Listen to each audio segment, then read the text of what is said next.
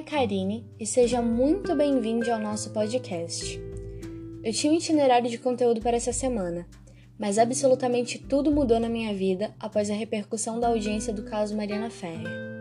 Como mulher, neste momento, não dá para tocar a vida, produzir conteúdo e fingir que nada está acontecendo. Em virtude disso, deixei todos os meus planos de lado e me propus a lançar durante uma semana episódios diários tratando de temas extremamente importantes. Não apenas importantes para a mulher, para que ela saiba dos seus direitos, porque honestamente, dificilmente uma mulher não sente, mesmo que no âmago do seu ser, quando algo está errado.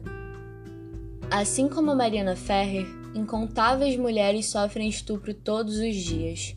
No Brasil, apesar de ser crime hediondo, o estupro é um crime com alto número de ocorrências. O Fórum Brasileiro de Segurança Pública registrou no Brasil, em 2015, 45.460 casos de estupro, sendo 24% deles nas capitais e no Distrito Federal. Apesar de o número representar uma retratação de 4.978 casos em relação ao ano anterior, com queda de 9,9%, o FBSP mostrou que não é possível afirmar que realmente houve redução do número de estupros no Brasil, já que a subnotificação desse tipo de crime é extremamente alta. Um levantamento divulgado no Atlas da Violência em 2018 apontou que a maioria dos estupros registrados no Brasil foi contra crianças, menores de 13 anos. E Karine, o que é uma subnotificação? De acordo com o dicionário, uma subnotificação é uma característica da comunicação que não se efetiva do modo como deveria, sendo considerada ineficaz ou incompleta. Ou seja, nós não sabemos de fato quantas mulheres mensalmente, anualmente são estupradas nesse país.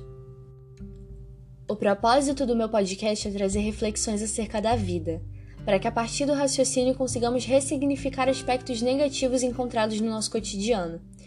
Mas honestamente, como uma mulher que aprendeu a duras penas tudo o que sei hoje e que de peito aberto me propõe a partilhar no intuito de ajudar outras pessoas a se calar perante essa situação, não dá. Nesse momento, isso é impossível. Eu sinto muito precisar trazer para um espaço que deveria tratar acolhimento e amor temas tão difíceis de digerir mas te convido a participar desse momento.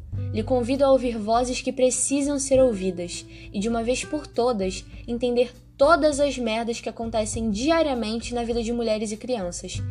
Infelizmente, precisamos falar sobre isso. E honestamente, você precisa ouvir isso.